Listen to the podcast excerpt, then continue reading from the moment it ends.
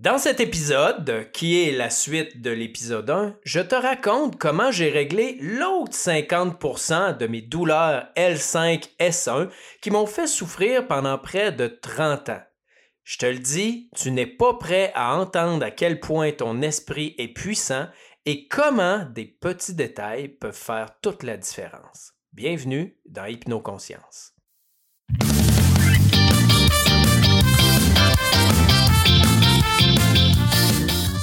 Bienvenue à toutes et à tous. Ici Pascal Brousseau. Merci de te joindre à moi pour cet épisode de Hypnoconscience, le podcast destiné aux gens qui prennent la responsabilité de leur épanouissement, tant physique qu'émotionnel ou relationnel. Aujourd'hui, je te parle de la puissance des croyances et comment, en en modifiant une, j'ai apaisé le deuxième 50% de mes douleurs lombaires L5 S1. Alors, écoute bien jusqu'à la fin et n'hésite pas à partager autour de toi parce que ça peut inspirer beaucoup de gens à comprendre la source possible de leurs problématiques. Je le dis toujours, j'aurais voulu savoir ce que je sais maintenant il y a 25 ans. Ça aurait littéralement changé ma vie. Si tu veux en savoir plus ou si tu veux prendre rendez-vous, ben rends-toi au pascalbrousseau.com ou va voir ma page euh, Facebook Pascal Brousseau Hypnoconscience. Donc, pour récapituler un peu, euh, dans l'épisode précédent, je te racontais comment le premier 50% s'est apaisé après que j'ai totalement pleuré en conscience un souvenir traumatisant que mon inconscient avait fait émerger euh, lors d'une séance avec mon coach. Je t'expliquais comment j'ai déchargé littéralement un figement, une peur figement, donc un trauma qui avait été créé à l'âge de 4 ans. Eh bien, je te raconte maintenant la deuxième chose qui a fait une différence et dans l'autre épisode, j'expliquais que j'ai découvert à travers ma pratique qu'il existe ce que j'appelle des familles de causes. Hein, une peur figement étant une famille de causes. Ben, aujourd'hui, je te parle de la croyance, des croyances limitantes qui font partie aussi d'une famille de causes ou d'amplificateurs euh, des douleurs et maladies chroniques et même des problématiques euh, émotionnelles et relationnelles. Donc, cette deuxième chose-là qui a fait vraiment une différence, euh, et je te le dis, tu n'es pas prêt à entendre à quel point ça peut être impressionnant et comment ton esprit est puissant. Donc, si je te raconte un peu l'histoire de la découverte, en fait, euh, quand on terminait à l'autre épisode, j'avais été voir mon coach une première fois, il avait émergé un souvenir. Euh, j'ai pleuré ce souvenir-là, je l'ai vidé. Bien sûr, par après, j'ai retourné dans ce souvenir-là pour modifier certaines choses, mais le gros du travail s'était fait quand j'ai vraiment libéré l'émotion en la pleurant. Quand je suis retourné, parce que là, j'avais enfin espoir de pouvoir régler des choses, donc je suis retourné le voir pour aller un peu plus loin, pour aller régler le reste. Et l'autre, je n'ai même pas eu à observer en conscience. C'était simplement en discutant avec lui. Parce que l'un des avantages lorsqu'on parle avec un thérapeute, surtout quelqu'un de compétent qui a une oreille, lui arrive à entendre des croyances que nous, on ne perçoit pas. Et c'est à travers le langage qu'on arrive à percevoir ces croyances-là. Et en fait, je le rencontre, je suis avec lui et je discute de toutes sortes de choses.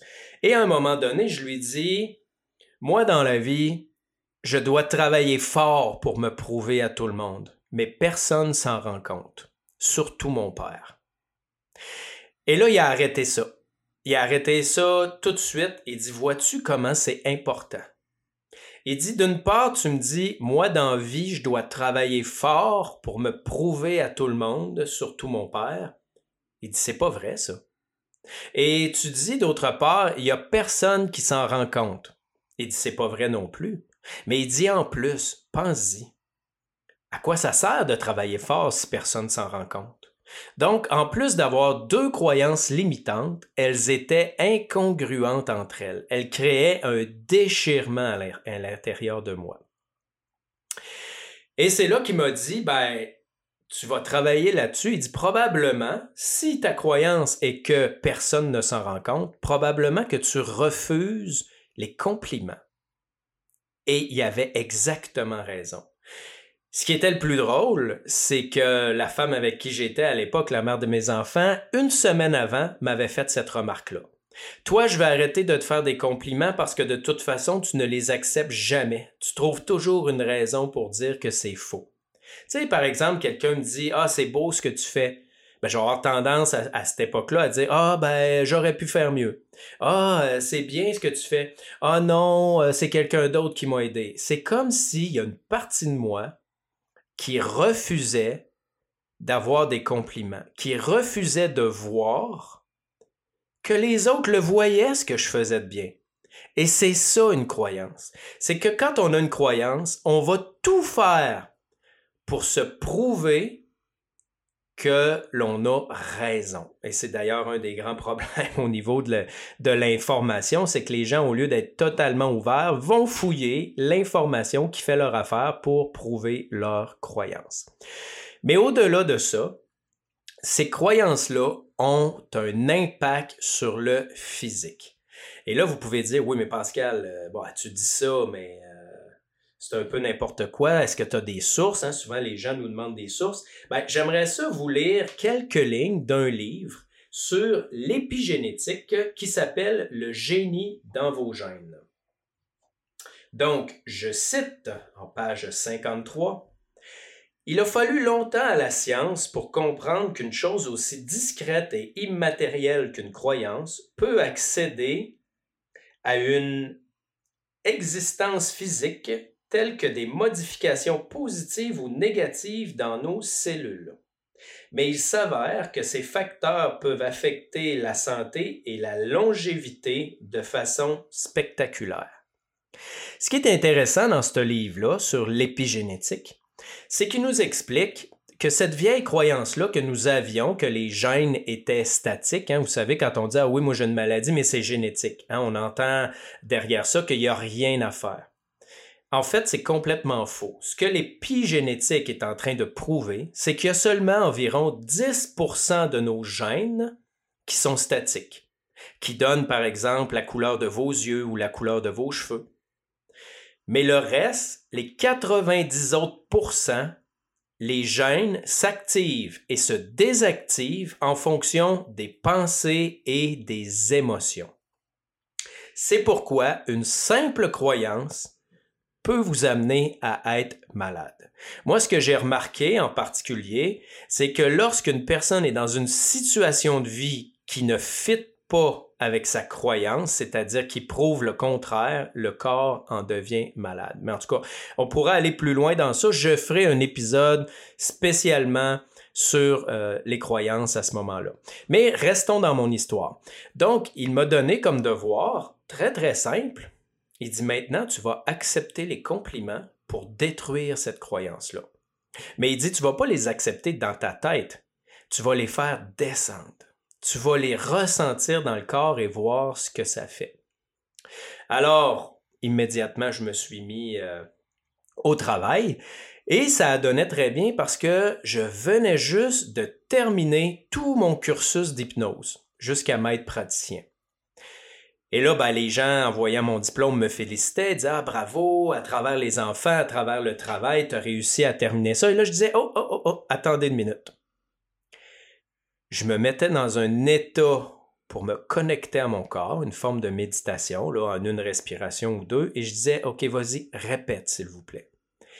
Et je laissais descendre la voix de la personne à l'intérieur. Et au début, c'était invivable j'avais l'impression que le sternum voulait me fendre en deux.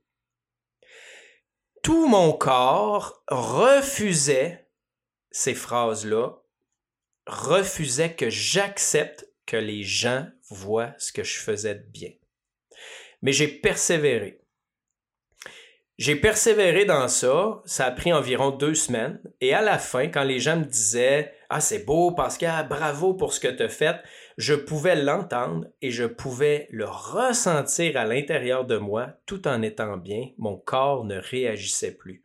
Je pouvais même renchérir par moi-même et me dire Oui, oui, c'est beau, Pascal, c'est vrai que tu as travaillé fort. Ben, croyez-le ou non, après ce deux semaines-là où la croyance, la nouvelle croyance était vraiment intégrée, l'autre, 50% de mes douleurs L5, S1 avaient disparu. Je n'avais plus aucune douleur L5, S1, ce qui n'était pas arrivé depuis près de 30 ans. Par contre, ça m'a permis de découvrir que, ah tiens, le sacrum n'était pas lié au L5S1. Mes douleurs dans les fesses n'étaient pas liées à L5S1. Mes douleurs dans le bas du dos, mais plus gauche-droite, n'étaient pas liées à L5S1. Et là, j'ai dû entamer un processus euh, plus large, comme je vous disais, qui s'est étalé sur deux ans. Et je vous raconterai euh, là dans des, dans des épisodes futurs comment j'ai réglé chacune des autres euh, problématique. Mais je peux vous dire que je venais de régler la plus intense, là, celle qui m'empêchait de me pencher, puis euh, euh, qui faisait que je me blessais régulièrement avec des entorses lombaires en faisant des mouvements aussi ridicules que de mettre une assiette au lave-vaisselle ou de sortir des vêtements de la sécheuse. Donc, en plus de modifier notre vision des choses euh, et d'influencer nos réactions émotionnelles, les croyances peuvent avoir une incidence directe sur les douleurs, les maladies chroniques. Et comme le corps est lié à l'inconscient, ben, celui-ci peut réagir en créant des problématiques si notre réalité extérieure ne reflète pas nos croyances inconscientes.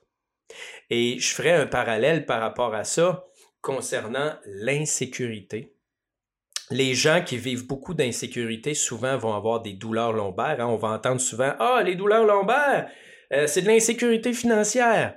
Faux. C'est de l'insécurité tout simplement. Le financier, c'est que c'est répandu. Mais ce que j'ai remarqué, c'est qu'on peut avoir des douleurs lombaires dues à l'insécurité financière, même si on a un bon travail, qui comble cette insécurité-là. Parce que je suis en train de faire quelque chose que je n'aime pas pour combler cette peur-là. Et c'est comme si ça venait euh, s'annuler en quelque sorte et la problématique euh, reste présente. Donc, comme je vous dis, je ne vais pas dans les détails aujourd'hui. J'aurai l'occasion de vous faire un autre épisode euh, plus tard. Si vous voulez la, voir, être sûr de rien manquer, ben abonnez-vous. Et parlez-en autour de vous. Euh, ce podcast-là, vous allez trouver beaucoup de valeur dans les prochains épisodes. Donc, bref, quand l'autre 50% est parti et que j'ai réalisé finalement que toutes ces autres douleurs-là euh, avaient des causes différentes, ben, je me suis appliqué à aller les travailler. Je ressentais tellement de bonheur euh, et de, de motivation c'était incroyable. J'avais enfin espoir pour la vieillesse, pour l'âge. Euh, je me souviendrai toujours, début trentaine, j'avais parlé à une Kiro, puis je disais, moi, mon rêve, ce serait de monter le Machu Picchu. Mais je pourrais jamais le faire parce que mon dos ne me le permet pas. Ben, aujourd'hui, je peux vous dire que j'aurais aucun problème à marcher des jours entiers et à monter le Machu Picchu tellement je me sens en forme. J'ai jamais été autant en forme euh, que maintenant. Donc, euh, une dernière chose que j'aimerais quand même vous parler par rapport aux symptômes. Parce que souvent, ce qu'on va faire, c'est qu'on va essayer de le régler de l'extérieur. On va prendre de la médication, on va aller se faire aligner, euh, on va y voir ostéo, chiro, et si ça fonctionne, tant mieux. Ça veut dire que c'est purement physique. Mais si ça revient sans arrêt, cette espèce d'obsession-là à vouloir juste faire euh, disparaître le symptôme sans rien régler, ben moi j'appelle ça un suicide spirituel. C'est un suicide spirituel parce que pour moi, mes douleurs chroniques, ou plutôt les douleurs chroniques dont j'ai souffert parce que je ne veux pas me les approprier, ont été le plus grand tremplin de croissance personnelle de toute ma vie. Je suis dans le domaine de la croissance personnelle comme étudiant depuis fin d'adolescence, début adulte, mais le fait d'avoir réglé mes douleurs chroniques dans les derniers quatre ans, c'est fois mille les progressions que j'ai faites versus les 25 années avant. C'est complètement exceptionnel quand on arrive à comprendre le message de ces symptômes-là. Et c'est pourquoi je dis, si on ne prend pas le temps d'entendre les messages et que plutôt on gèle le symptôme, hein, on se fait enlever un morceau du corps ou on, se, on le gèle à coup de médicaments, ben pour moi, c'est un suicide spirituel et on bloque notre propre euh, progression intérieure. Mais je le répète, à chaque fois, c'est primordial de rencontrer son médecin d'abord et avant tout quand on a des problèmes de santé ou des douleurs. Question de s'assurer qu'il n'y a pas quelque chose de grave, euh, qu'il n'y a pas une lésion. Mais comme je le dis tout le temps, les gens qui me consultent habituellement ont tout essayé, donc ils sont allés voir leur médecin, ils sont allés voir les autres euh, thérapeutes. Et ils se décident enfin ben, à passer au niveau euh, un petit peu plus de la somatisation. Donc, j'espère que tu as apprécié cet épisode-là. J'espère que tu as trouvé de la valeur, que ça t'a fait réfléchir. Si c'est le cas, ben, oublie pas de t'abonner et de partager pour inspirer plus de personnes à cheminer euh, vers leur bien-être, vers la résolution de leurs problématiques. Je t'attends dans le prochain épisode où je te raconte la deuxième transformation qui a fait que tu m'entends sur ce podcast-là aujourd'hui et que j'ai changé de vie complètement. En fait, je vais t'expliquer comment j'ai trouvé l'alignement juste. Comment j'ai trouvé mon X. Vous savez, on parle souvent de ça, être sur son X, trouver l'alignement juste. Et de ce que je vois, c'est un fléau. Euh, dans notre société présentement, les gens qui font un travail qu'ils n'aiment pas uniquement pour l'argent ou la sécurité, euh, ça rend malade, ça crée de l'anxiété, ça mène au burn-out, à la dépression, ça crée des problèmes de sommeil, euh, des problèmes de couple.